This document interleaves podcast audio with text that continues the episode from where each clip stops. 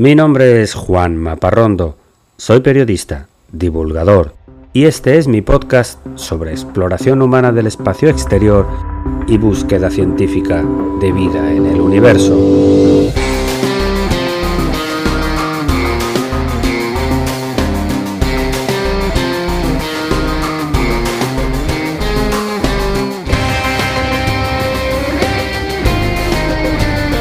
Bienvenidos a El sueño de Laika.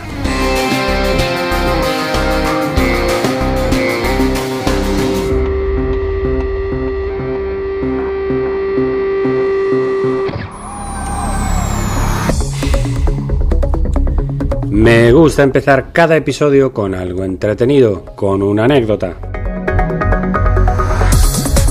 Y te cuento que la historia de la astronomía está llena de ejemplos de observaciones de eclipses de sol, con final feliz. Sucede a menudo que los astrónomos se preparan para ver un eclipse en el que la luna va a ocultar el disco del sol, pero el día amanece nublado. Y milagrosamente, en el momento de la observación, el cielo se abre y se puede ver con claridad.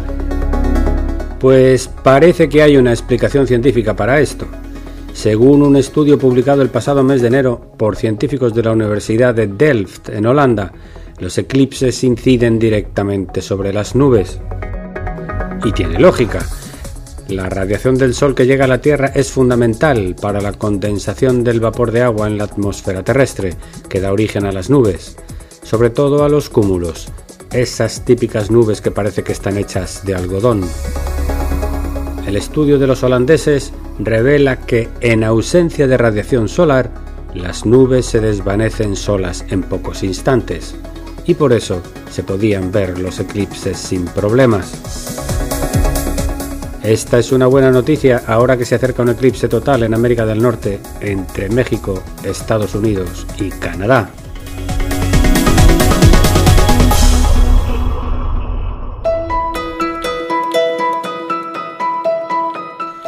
Tiempo ahora para hablar de cultura espacial. En este episodio estamos hablando mucho de astronomía que sucede en el continente americano. Y seguimos. En el tema de cultura recientemente se ha confirmado cuál es el libro más antiguo escrito en América. Se trata de un códice maya que muestra al Sol y al planeta Venus.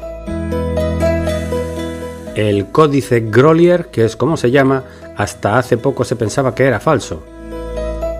Pero un nuevo estudio con nuevas tecnologías y descubrimientos acaba de confirmar que es auténtico y que tiene nada menos que 900 años.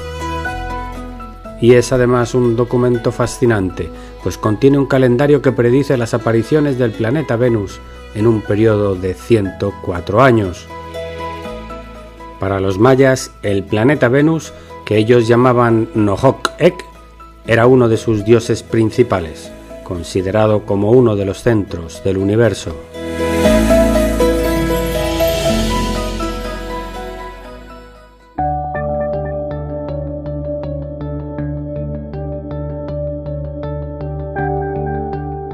Y entramos ahora en la sección principal del episodio de hoy, que está dedicado al Observatorio Astronómico ALMA, en el norte de Chile.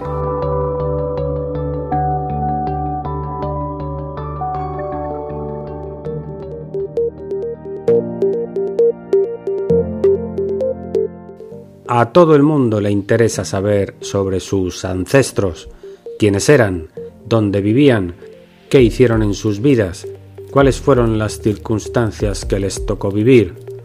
Nosotros somos sus herederos, llevamos sus genes, estamos relacionados. Y si llevamos esta búsqueda al universo completo, entramos en el mundo de la cosmología, la rama de la astronomía que estudia los orígenes de la creación, cómo surgió el cosmos, qué sucedió durante la vida de los primeros astros, cómo ha ido evolucionando todo hasta el momento actual. Al igual que con nuestros antepasados familiares, también somos herederos de aquellos astros y estamos hechos de la materia que formaron.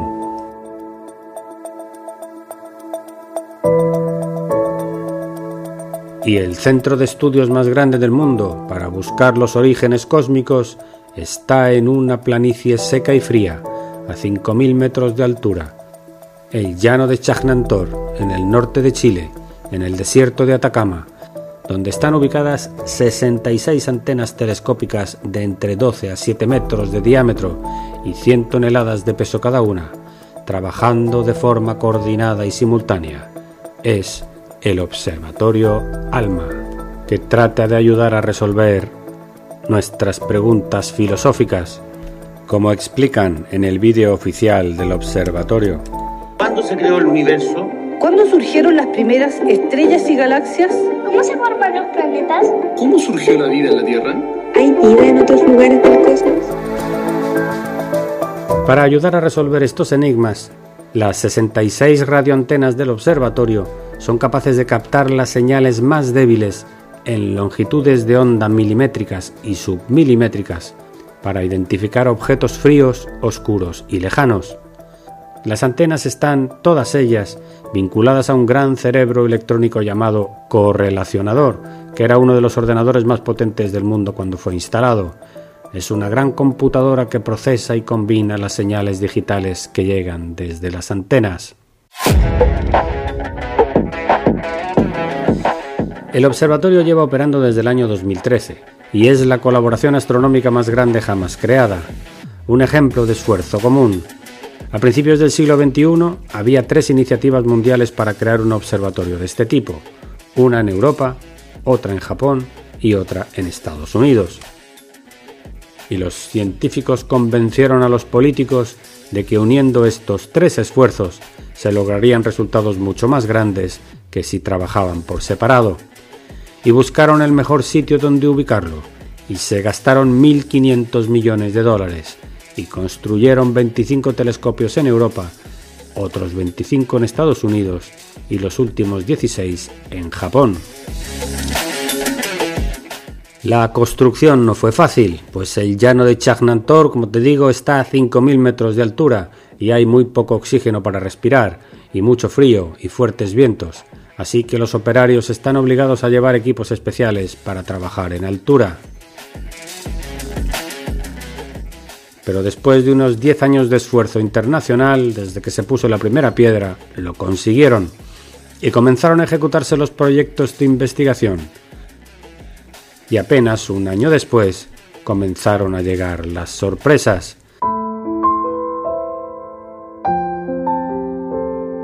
como la de la joven estrella HL Tauri, de pocos cientos de miles de años de edad, que se encuentra a 450 años luz de nosotros, que fue uno de los primeros proyectos investigados en el ALMA y que se convirtió en una estrella famosa por una foto tomada en este observatorio. Los astrónomos sabían que esta estrella estaba rodeada por un disco de polvo en el que estaban formándose planetas y apuntaron las antenas de ALMA hacia allá. Pero el nivel de detalle de la fotografía sorprendió a todos, porque se podían apreciar claramente surcos, espacios vacíos en el disco que rodea la estrella, lo que indica la formación de planetas que van acumulando materia por gravedad y creando esos surcos. Lo interesante es que hasta ese momento, que fue en noviembre del 2014, la teoría general sobre la formación de planetas establecía que estos se comenzaban a formar a partir de 2 o 3 millones de años de edad de las estrellas. Pero la estrella HL Tauri es mucho más joven. Así que una vez más, la ciencia tuvo que avanzar corrigiendo teorías anteriores.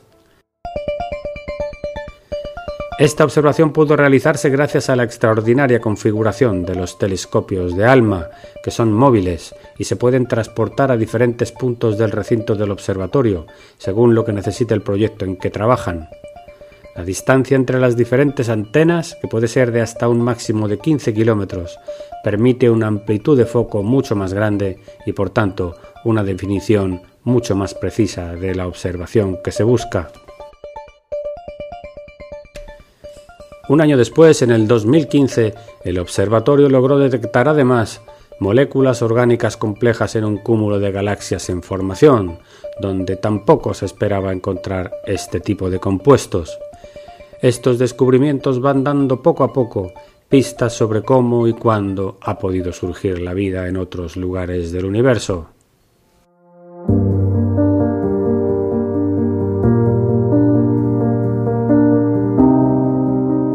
No es casualidad que el observatorio esté ubicado al sur de la cordillera de los Andes, a pocos cientos de kilómetros de los observatorios de los pueblos incas, que tanto amaban la astronomía. Desde los Andes se puede contemplar con especial claridad la Vía Láctea, fuente de numerosas leyendas incas relacionadas con la creación del mundo, y una de las tareas principales del observatorio es precisamente saber más sobre esta creación. Alma es perfecto para ver hacia atrás en el tiempo. Al detectar objetos tan lejanos significa verlos como eran hace miles de millones de años en las primeras edades del universo. Por eso los cosmólogos dicen que su trabajo es un poco como arqueología espacial.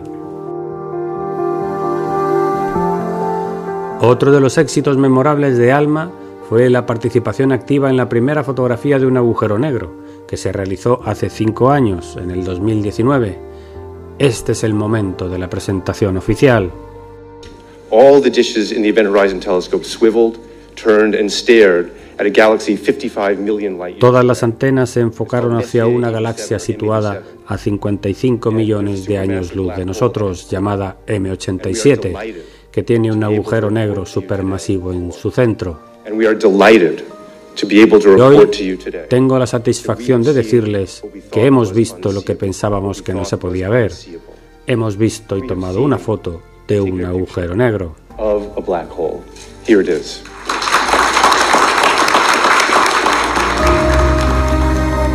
ALMA fue uno de los siete observatorios terrestres que funcionaron como un solo gran telescopio para captar la débil señal, pero su detección fue la más potente y precisa de las que se recibieron. Todas las señales se combinaron con precisión con ayuda de relojes atómicos, y fue precisamente en ALMA donde se recibieron y se procesaron todas las imágenes recibidas desde los otros observatorios. Este centro astronómico en la actualidad recibe el apoyo de organizaciones científicas de 21 países y coordina investigaciones con otros telescopios del planeta, como acabamos de ver. Chile es el país anfitrión y como ellos dicen, su aporte principal al proyecto son los cielos limpios y transparentes necesarios para la astronomía. El gobierno de Chile además consiguió grandes ventajas. La mayoría del personal que trabaja y cuida del observatorio y el centro de acogida son chilenos y el 10% del tiempo de observación está reservado también para el país anfitrión y sus centros de astronomía, lo que ha despertado mucho interés entre los jóvenes de Chile. En este país en pocos años se han graduado decenas de expertos en astrofísica y cientos más están estudiando. Colaboración. No me cansaré de decirlo. La ciencia astronómica es uno de los pocos ejemplos a nivel mundial en los que personas de diferentes sexos, culturas, idiomas, creencias o color de piel trabajan juntos para el fin común de aumentar los conocimientos, para beneficio de la humanidad completa. Alma es un ejemplo de esta colaboración modelo y está ubicado en un país de habla hispana, un beneficio para la ciencia que se trabaja en el idioma de Cervantes.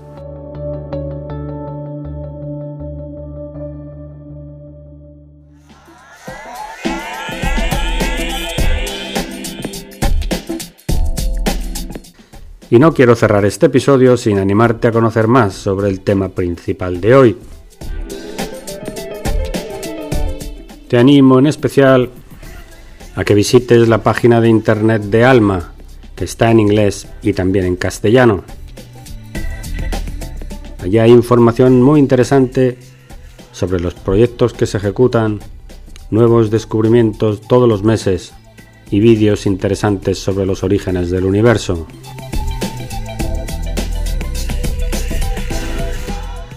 Y hasta aquí el episodio de hoy de El sueño de Laika. Espero que te haya gustado.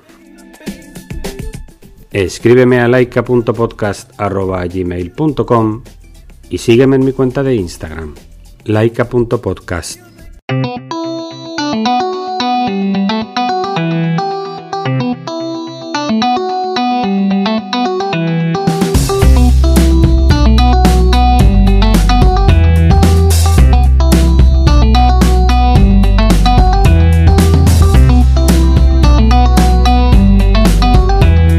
Todos los contenidos de este podcast son materiales originales y están protegidos por leyes de copyright. Todas las músicas y sintonías han sido compradas a sus autores o son de reproducción libre.